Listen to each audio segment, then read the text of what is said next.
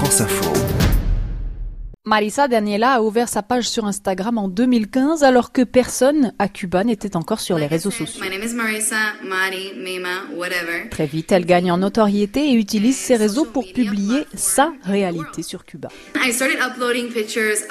J'ai commencé par publier des photos de ma famille et des descriptions de la vie à Cuba et je crois que c'était très important de commencer à raconter tout cela parce que Cuba est un pays tellement polarisé. Il y a des gens des deux côtés, séparés par seulement 150 km, qui crient et hurlent leurs opinions qui sont basées sur la passion et non pas la raison.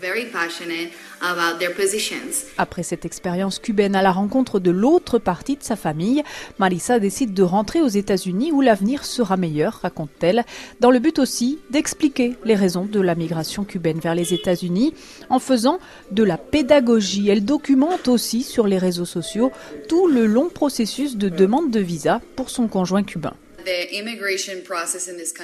Le processus d'immigration dans notre pays, on s'en rend pas compte, nous les Américains, mais c'est un truc de fou. C'est extrêmement bureaucratique, archaïque et très cher.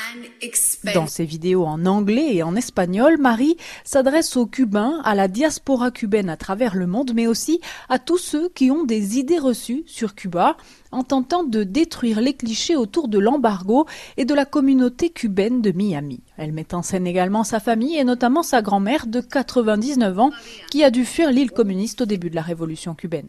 Tu en souffres encore? Quoi? Je demande si tu souffres toujours. Oui, beaucoup. Jusqu'à ma mort, j'en souffrirai. Et les vidéos de Marisa qui ont le plus de succès sur Internet, ce sont celles où Yoel, son conjoint, qui n'était jamais sorti de Cuba, découvre les États-Unis. Imaginez que vous entrez pour la première fois de votre vie dans un magasin où les étalages ne sont pas vides. Eh bien voici Yoel, il a 36 ans et c'est ce qu'il s'apprête à faire. Des vidéos chargées en émotions qui en disent aussi beaucoup sur comment vivent les Cubains.